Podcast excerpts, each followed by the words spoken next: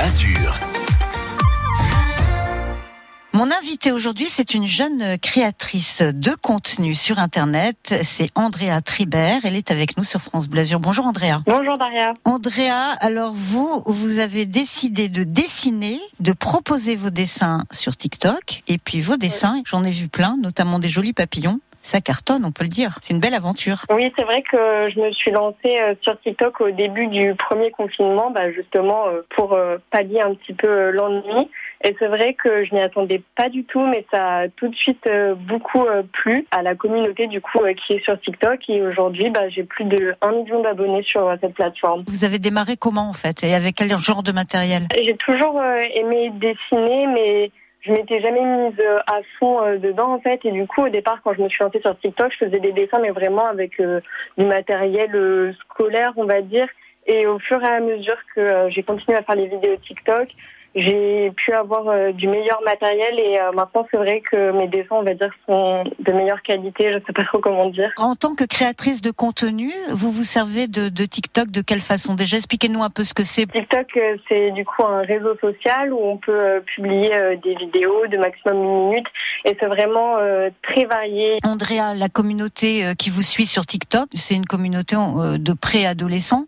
Vous proposez bien sûr vos dessins sur TikTok, mais comme vous avez l'imagination particulièrement fertile, vous avez pensé à la rentrée euh, par rapport aux, très jeunes préados qui vous suivent et vous leur proposez quelque chose d'assez euh, sympa. C'est quoi? Je leur propose des pages de garde. En fait, pour chaque matière, je propose une page de garde différente et c'est vrai que ça a un certain succès. Je fais ça depuis l'année dernière et vraiment à chaque page de garde, ça fait euh, environ un million de vues, donc ça marche vraiment bien. Est-ce que quand vous avez vu le nombre de, de personnes qui vous suivaient sur TikTok, est-ce que ça vous a surprise au début? Vous vous y attendiez ou vous avez été complètement dépassé par le succès? Ah, J'ai été complètement euh, dépassée, euh, ben, je vais dire par le succès, même si pour moi, je me considère pas vraiment comme une star, on va dire. Mais euh, c'est vrai que ça a tout de suite pris. Et là, me dire qu'il y a plus d'un million de personnes qui regardent mes vidéos. Enfin, j'arrive même pas à l'imaginer en fait. si si, ils sont là, ils vous suivent, ils vous suivent. André, je vous propose qu'on écoute un peu de musique. On se retrouve dans un instant. D'accord, à tout de suite. Découvrez sur francebleu.fr Clisson Rock City, la ville du Hellfest, un podcast original France Bleu. Clisson est une très jolie petite ville de Loire-Atlantique, en plein cœur du vignoble nantais. C'est aussi la ville du Hellfest.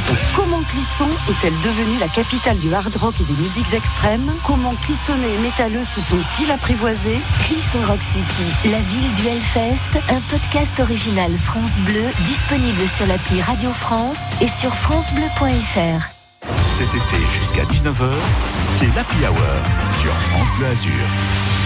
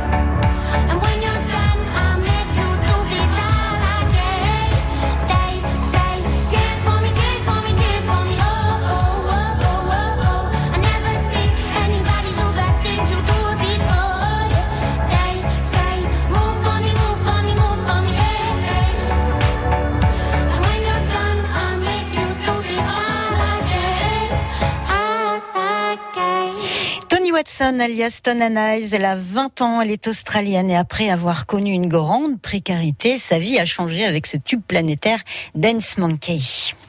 Dong, maillot de bain, crème solaire, c'est l'été France Bleu Azur. Mon invité aujourd'hui, c'est Andrea Tribert. Andrea, elle a 20 ans. Elle est créatrice de contenu sur Internet. Elle cartonne sur TikTok.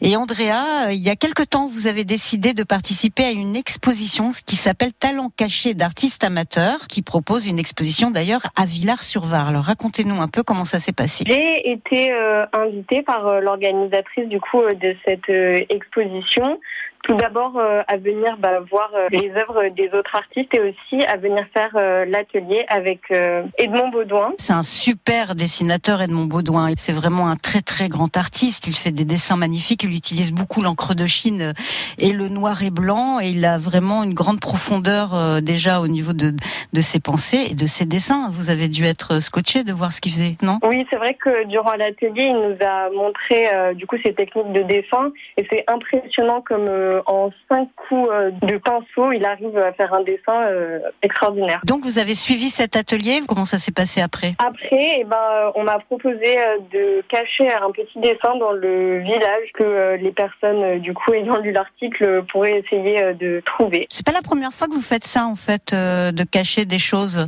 Andrea, vous avez déjà caché des galets, non? Oui, c'est ça. À plusieurs reprises, en fait, j'ai fait des vidéos du coup sur la plateforme TikTok où je dessinais sur des galets et puis après les cacher euh, pour que les gens puissent euh, les trouver. Et ça aussi, euh, les gens avaient beaucoup aimé. Dans la vidéo, en fait, je montre partiellement, on va dire, où je les cache sans trop non plus montrer. Et après, c'est au plus rapide. qui trouvera le galet. Là aussi, est-ce que c'est la communauté des préadolescents qui s'est jetée sur les galets ou pas? Ah oui, totalement, totalement. Et j'étais revenue le jour d'après pour voir s'ils étaient toujours là et je suis tombée sur au moins euh, 5-10 personnes qui étaient en train de les chercher. Alors j'étais vraiment surprise que ça ait pris une telle proportion. Cette expérience Villars-sur-Var, c'est un très joli village hein, qui est pas très loin de Puget-Théniers. Il y a cette belle exposition qui s'appelle Talent caché d'artistes à amateurs et qu'on va pouvoir découvrir d'ailleurs ce week-end euh, à la chapelle des pénitents. Vous, Andrea, euh, le fait d'avoir rencontré ce, ce, très grand dessinateur Edmond Baudouin, est-ce que ça vous a permis euh, d'échanger avec lui et d'avoir une approche affinée vos dessins Est-ce que ça vous a appris vraiment des choses au niveau de la technique? Bah, Ça m'a surtout euh, fait voir le contraste euh, qu'il y a euh, entre lui et moi. On est vraiment deux personnes extrêmement différentes et c'est fou de voir comment l'art peut évoluer. Vous considérez que vous en êtes un petit peu aux prémices, vous, et que lui, il en est un peu un aboutissement, c'est ça? Oui, voilà, c'est ça. Et puis même, moi, par exemple, je suis sur les réseaux sociaux. Lui, c'est plutôt un artiste traditionnel. Notre notoriété, elle s'est pas du tout fait de la même façon, même si j'ai pas la prétention de dire que j'ai la même notoriété que Edmond Baudouin, mais je trouvais que ça faisait un beau contraste. Ça fait un beau contraste. En tout cas, c'est une super expérience. Est-ce que ça vous donne des envies, de plus en plus d'envie de créativité, de proposer des choses?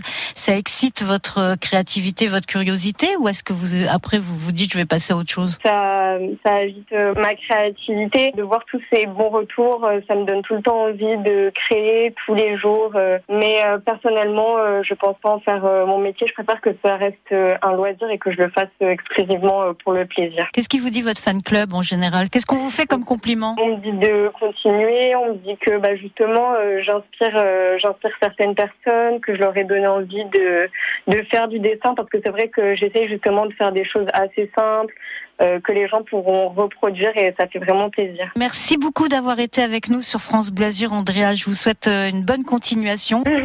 Merci, bonne continuation à vous aussi.